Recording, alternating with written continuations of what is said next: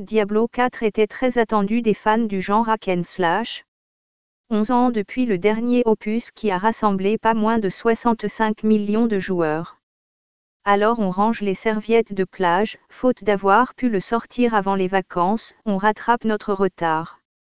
Alors Accessible ce Diablo 4 Type hack and slash. Éditeur Blizzard Entertainment. Développeur Blizzard Entertainment. Date de sortie 6 juin 2023.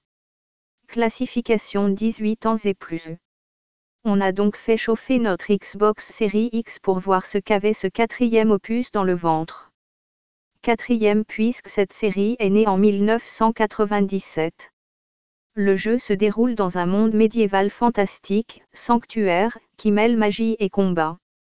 Les anges et démons y sont plus qu'une image puisqu'ils foulent la terre et s'affrontent. Comme d'habitude avec Blizzard, c'est une magnifique cinématique qui nous met dans le bain. Et on comprend tout de suite qu'on ne va pas rire. Lilith, fille du seigneur de la haine Mephisto, est libérée de sa prison. Et elle est bien décidée à reprendre le contrôle de Sanctuaire. Vous allez incarner un personnage que vous créez dès le lancement.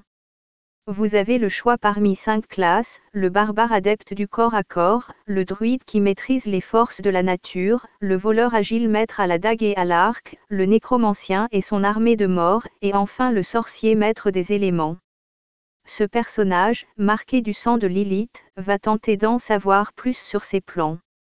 Diablo est relativement simple en termes de mécanique, vous tuez des hordes de monstres, récupérez du matériel toujours plus puissant dessus et dans les coffres. Vous avancez ainsi dans l'histoire au travers d'immenses donjons. Pas de combinaison technique, vous avez une compétence de base, une principale et plus tard une ultime que vous attribuez aux touches de votre choix.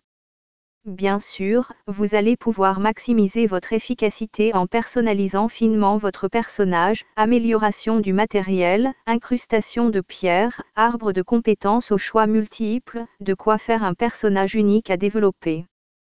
On va donc vérifier tout ça en jeu pour voir s'il est accessible.